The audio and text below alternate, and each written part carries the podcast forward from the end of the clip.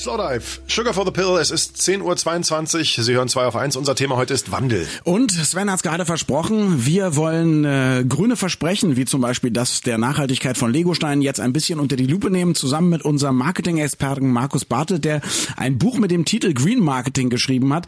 Ähm, ist Green Marketing das Buch eigentlich Green Marketing oder geht's in dem Green Marketing Buch auch um Green Marketing? Mir ist schwindlig. Äh, herzlich willkommen, Markus Bartel, schönen guten Morgen. Ich habe jetzt die Frage nicht verstanden. Schönen guten Morgen. Na, Green Marketing Marketing ist doch, man sagt, es wäre grün, aber dann ist es das gar nicht. Ja, also das, das ähm, der Witz ist tatsächlich, dass wir im, im Marketing unglaublich viele Instrumente haben, mit denen wir arbeiten können, um Dinge zu verkaufen und an die Leute zu bringen. Und die große Frage, die mich damals getrieben hat, ist, warum setzen wir diese Instrumente eigentlich nicht ein, um äh, wirklich die guten Produkte und auch die Nachhaltigkeit zu mhm. verkaufen? Weil wir kennen die Mechanismen aus dem Marketing, wir können sie halt besser einsetzen. Und das war mal der Ansatzpunkt. Okay. Und äh, zu schauen, was, was passiert da eigentlich, wie geht das? So, Lego unterzieht sich ja einem Wandel erstmal in ganz, ganz kleinen Schritten, äh, wird auf nachhaltige Steine umgestellt. Ist das jetzt ein Marketing-Gag, beziehungsweise einfach nur Greenwashing oder meinen die das wirklich ernst, Markus? Nein, also Greenwashing möchte ich das nicht bezeichnen, weil Lego hängt das noch gar nicht so sehr an die große Glocke. Sie haben eine Pressemitteilung jetzt nach drei Jahren rausgegeben mit ihren ersten Erfolgen. Ähm, die hat natürlich Aufmerksamkeit gefunden, gar keine Frage, aber sie verwenden es jetzt noch nicht, um unglaublich Profit rauszuschlagen oder es gewinnsteigernd einzusetzen, wie es andere Firmen machen, die eben sagen, wenn du das Produkt kaufst, dann spenden wir was oder ähnliches. Hier ist dann tatsächlich der Kauf und der Konsum unmittelbar mit der guten Tat verbunden. Das ist fragwürdig. Ähm, Lego ist auf der Reise, wir haben es ja gerade gehört und hat sich da noch sehr viel vorgenommen. Es ist auch nicht so einfach und grundsätzlich jedes Unternehmen, das sich auf diese Reise macht und versucht, ob jetzt in der Produktion, bei den Rohstoffen, ähm, bei Müllvermeidung, sowohl bei der Produktion als auch dann bei dem beim endgültigen Vernichten des Produktes, als auch bei allen sozialen Fragen, was die gesamte Wertschöpfungskette angeht, versucht etwas zu ändern, er verdient erstmal unsere Anerkennung und sollte zugrunde, also zunächst erst einmal ganz positiv betrachtet werden. Wenn du jetzt so als Marketing-Experte guckst, äh, wer, wer betreibt quasi nur in Anführungszeichen Green Marketing, wer meint es tatsächlich ernst? Worauf guckst du dann? Also zum Beispiel, wie viel Geld nehmen die tatsächlich äh, in die Hand für Forschung und Entwicklung? Äh, äh, nehmen sie überhaupt Geld dafür in die Hand oder nehmen sie nur Geld in die Hand zum Beispiel für eine Werbekampagne, die sagt, hey, wir sind total ökologisch? Oder wie, was betrachtest du dann? Na, wir haben das Problem, dass Greenwashing heute oder Green Marketing ähm, grundsätzlich alles, was Nachhaltigkeit hat, ist ähm, bei ganz, ganz vielen Firmen zu einer PR-Kampagne verkommen ist. Das heißt, wir lenken den Fokus und den Scheinwerfer auf das Grüne und alles, was dahinter passiert, äh, das verschleiern wir natürlich möglichst und lenken auch mit dieser grünen Kampagne von den Dingen ab.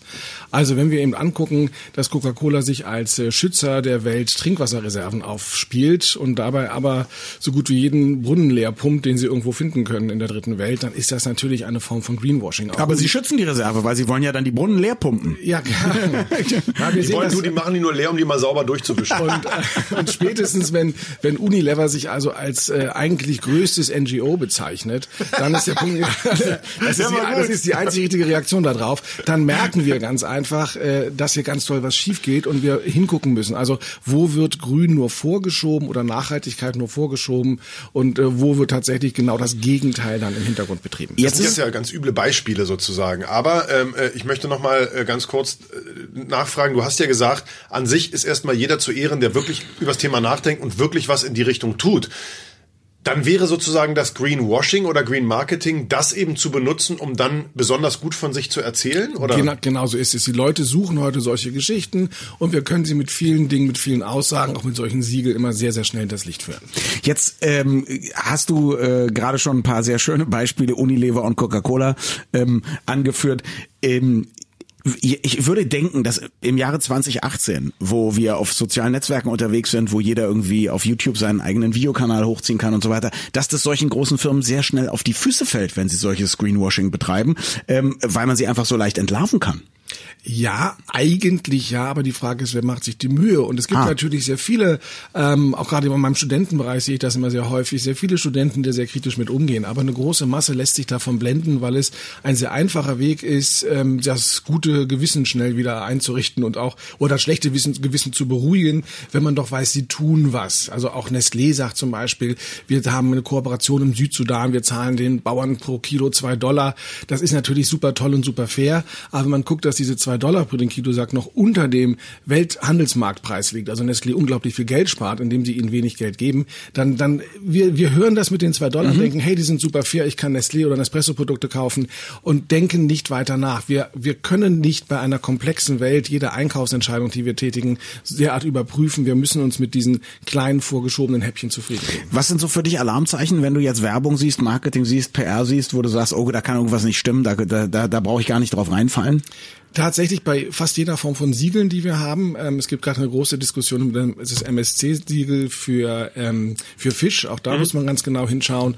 Ähm, das da werde ich sehr auffällig und wie gesagt alles, was so Großkonzerne angeht, ähm, auch da lohnt sich der zweite und der dritte Blick. Das war unser Marketing-Experte Markus Bartel zum Thema Marketing im Wandel und zum sogenannten Green Marketing. Mehr von ihm natürlich unter marketing mit doppelk.de. Markus, vielen Dank für deinen Besuch. Wir haben ihm übrigens gerade gestern das Expertensiegel von Radio 1 ja. verliehen. Markus, herzlichen Glückwunsch dafür. Auf einem grünen Lego-Stein, ich freue mich. Alaska-Expert, äh, Schönen ja, ja. Sonntag.